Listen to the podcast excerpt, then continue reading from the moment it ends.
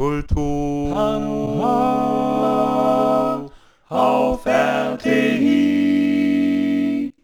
Musik verbindet Kulturen. Unter diesem Motto findet am 2. Oktober ein ganz besonderes Orchesterkonzert im Beethovenhaus in Bonn statt. Das Konzert Klänge aus Ostasien vereint Kulturen Ostasiens und Europas. Musikerinnen und Musiker aus Taiwan, Japan und Südkorea haben sich zusammengefunden, um traditionelle Volkslieder Taiwans mit der westlichen klassischen Musik zu verbinden. Für diese Idee gibt es gleich zwei Anlässe.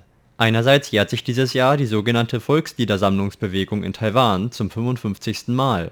Außerdem soll mit dem Konzert dem im vergangenen Jahr verstorbenen Alois Osterwalder gedacht werden, welcher eine wichtige Rolle für den kulturellen Austausch zwischen Ost und West spielte in Kulturpanorama hatten wir diesmal die Ehre, mit dem Dirigenten des Konzerts, Herrn Yuan Zhang, zu sprechen. Auf der kleinen taiwanischen Insel Penghu aufgewachsen, hat Herr Zhang schon in jungen Jahren viel erreicht. 2016 wurde ihm der erste Preis im internationalen Dirigentenwettbewerb in Bukarest verliehen. Nachdem er nicht nur in Taiwan, sondern auch in großen Teilen Europas und den USA seine Fähigkeiten polierte, wurde er dieses Jahr zum Chefdirigenten des Taipei Chinese Orchestra ernannt in einem Gespräch erzählte Herr Zhang uns Näheres über die Besonderheiten und Hintergründe des kommenden Konzerts.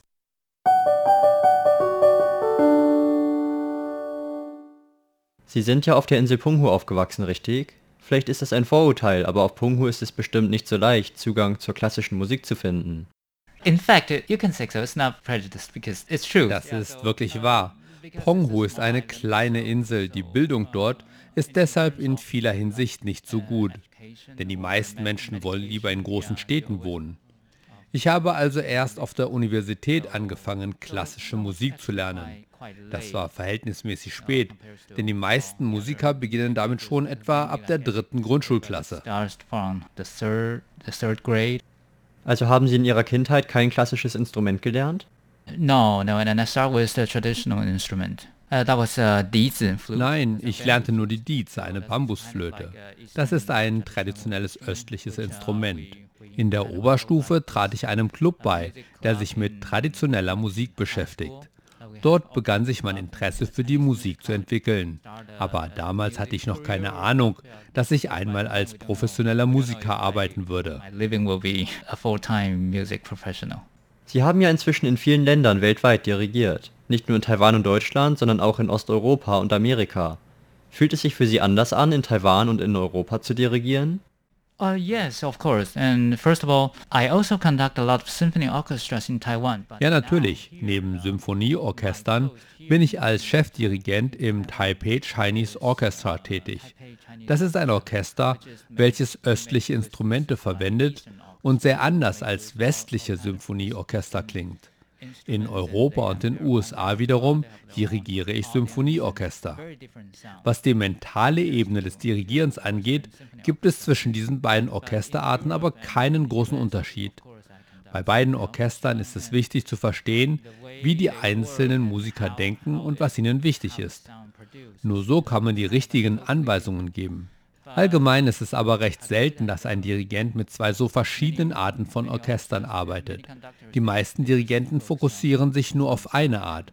Um beide Seiten dirigieren zu können, muss man praktisch zwei musikalische Sprachen sprechen können. Am 2. Oktober dirigieren Sie das Konzert Klänge aus Ostasien. Was war die ursprüngliche Idee für dieses Konzert? End of last year, I was guest conducting a symphony orchestra in Taipei. Ende letzten Jahres habe ich ein Symphonieorchester in Taipei dirigiert. Ein ehemaliger Lehrer von mir sprach mich zu dem Zeitpunkt darauf an, dass das Kulturministerium in Taiwan die Idee hat, ein Gedenkkonzert für Alois Osterwalder in Bonn zu veranstalten. Herr Osterwalder spielte eine wichtige Rolle in der taiwanischen Musikgeschichte. Er war eine wichtige Figur in der sogenannten Volksliedersammlungsbewegung in Taiwan. Er spielte damit eine vergleichbare Rolle wie Bela Bartok oder Kodali in Ungarn. Durch das Sammeln von Volksliedern suchten diese Menschen nach dem Klang ihrer Wurzeln und ihres Landes. Sie verwendeten die Volkslieder auch, um neue Kompositionen zu erschaffen. Leider ist der Osterwalder im letzten Jahr aber verstorben. Mit unserem Konzert wollen wir ihm die letzte Ehre erweisen. Wir engagierten verschiedene Musiker, um mit den gesammelten Volksliedern neue Musik zu erschaffen. Damit wollen wir den alten Volksliedern durch neue Klänge ein neues Leben einhauchen. Was genau hat Herr Osterwalder denn gemacht? Ist er selbst durchs Land gereist und hat Volkslieder aufgenommen?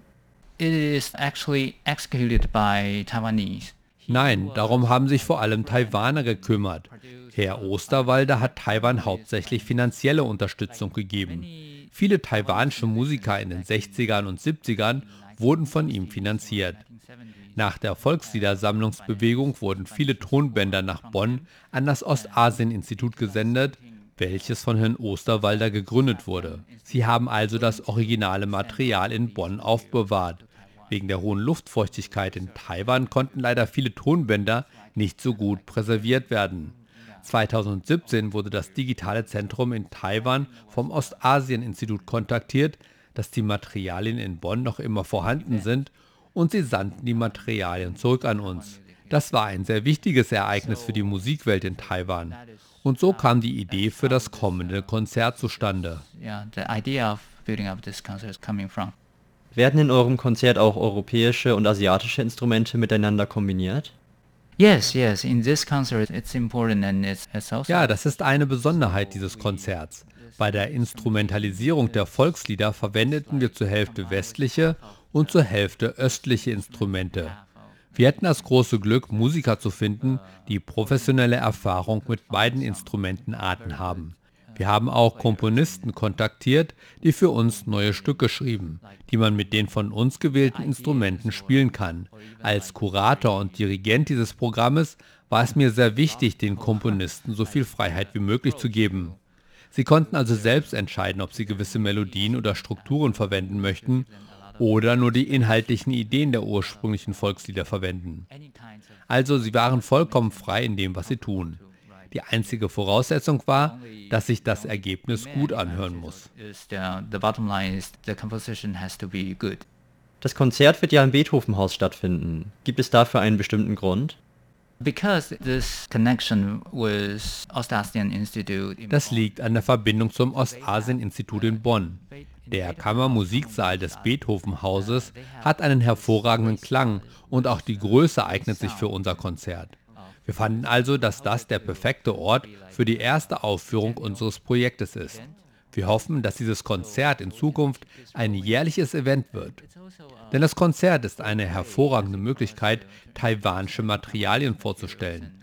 Außerdem können wir damit die Freundschaft stärken und die Ideen von Alois Osterwalder weitergeben. Was sind das denn für Ideen? Eine Brücke zwischen dem Westen und Osten zu bilden. Er hat zu Lebzeiten sehr viel dafür getan, nicht nur für Taiwan, sondern auch für Japan. Er wollte durch mehr gegenseitigen Austausch das Verständnis füreinander fördern. Ich finde, das ist ein sehr sinnvolles Ziel, an dem ich auch weiterarbeiten will. Und da ich in beiden Kulturkreisen dirigiere und die Musikkultur auf beiden Seiten liebe, ist das ein Ziel, für das ich besonders viel Leidenschaft habe. Ich habe noch eine allgemeine Frage, die vielleicht für unsere Hörerinnen und Hörer interessant sein könnte, die sich nicht so viel mit klassischer Musik beschäftigen. Was genau ist die Rolle eines Dirigenten während eines Konzertes und inwiefern unterscheidet sie sich von der Rolle des Konzertmeisters?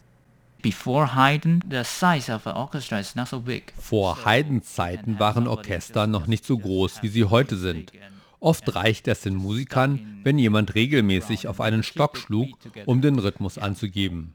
Es ging da eher um das fröhliche Beisammensein als um perfekte Musik. Aber wenn man delikatere Musik machen will, ist es notwendig, jemanden zu haben, der die Geschwindigkeit angibt.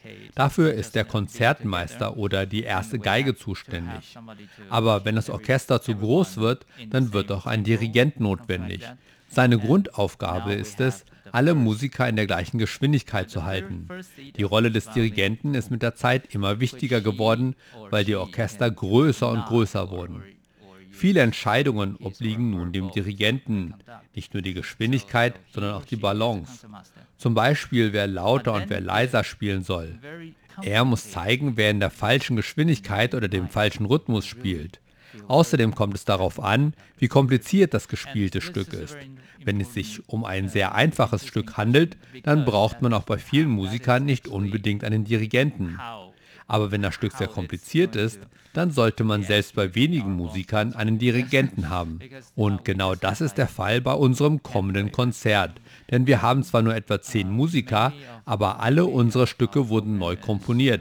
Deshalb brauchen Sie unbedingt einen Dirigenten, der das Stück koordiniert. So they really need a conductor to coordinate everything. Können Sie mir zuletzt noch sagen, was Ihre Ziele für die Zukunft sind? Was wollen Sie als nächstes machen? Ich habe gerade erst angefangen, als Chefdirigent in Taipei zu arbeiten. Ich liebe die Gruppe und das Orchester. Und ich freue mich darauf, mit dieser Gruppe zusammenzuarbeiten und die Hälfte meiner Karriere hier in Taiwan aufzubauen. Aber ich will auch meine Karriere im Westen weiterverfolgen.